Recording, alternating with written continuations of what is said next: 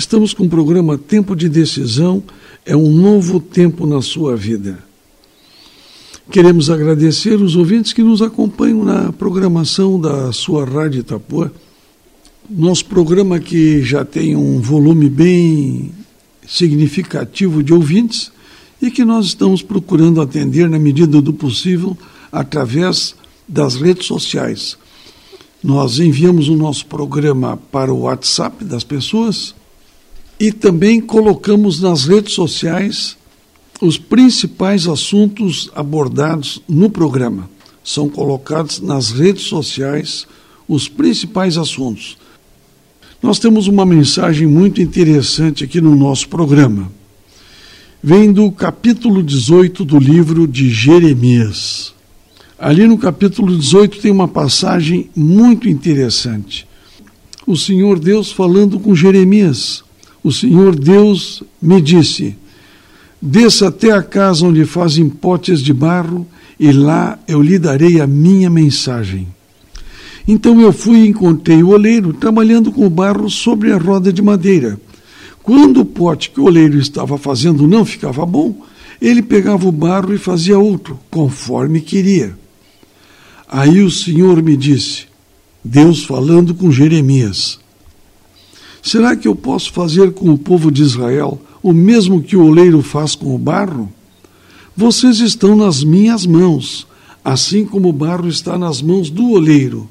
Sou eu, o Senhor, que está falando.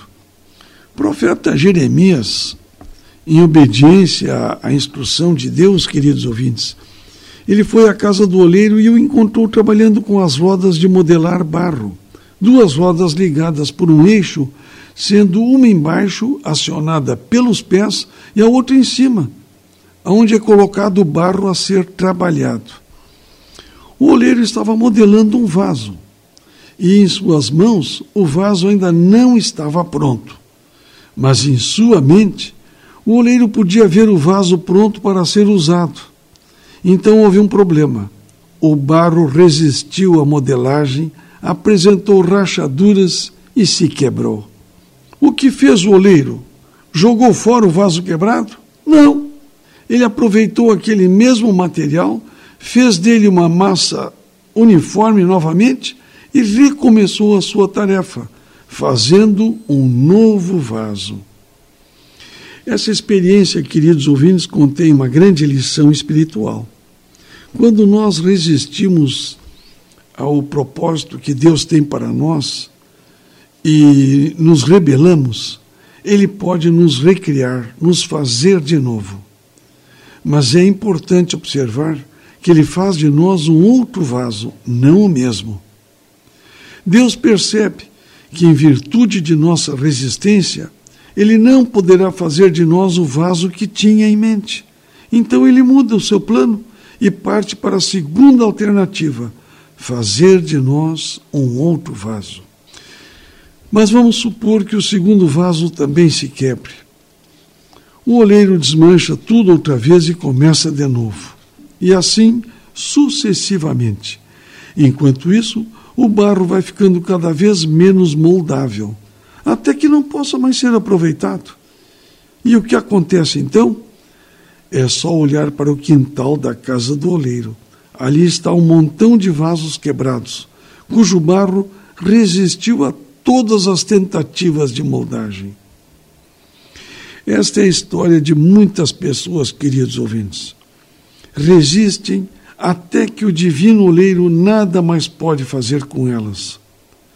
Se rejeitarmos a prioridade divina para a nossa vida, Deus não nos abandona, ele nos apresenta seu segundo plano. Se também não aceitamos este, ele apresenta o terceiro, o quarto, até esgotar as alternativas divinas. Deus procura a cada dia, a cada momento, através do seu espírito, quebrar a nossa resistência ao seu melhor plano para a nossa vida. E esse plano é o de nos preparar para o serviço deste mundo e no mundo vindouro. Se aceitarmos o plano número um de Deus, receberemos também o melhor das suas bênçãos. Verdade, queridos ouvintes, que nós sempre temos oportunidade de crescimento.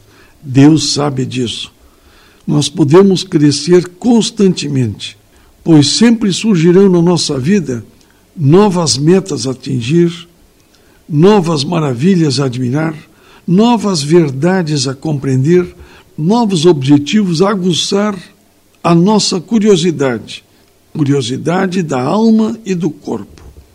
As pessoas que aceitam a salvação em Cristo, à medida que vão crescendo espiritualmente, a sua visão vai aos poucos se expandindo, enxergando os homens, as doutrinas e o plano da salvação mais claramente. Olhem só, hein? Como é importante isso na sua vida. Você aumentar a sua visão. Você vai tendo uma visão mais clara das coisas que acontecem ao seu redor. Por isso, nós temos que olhar confiantes para o futuro, para aquele glorioso dia em que veremos nosso Salvador face a face. Então, a nossa visão espiritual será perfeita e conheceremos como também somos conhecidos. Que Deus abençoe a todos. Esta é mais uma mensagem que nós estamos trazendo hoje no nosso programa para os nossos queridos ouvintes.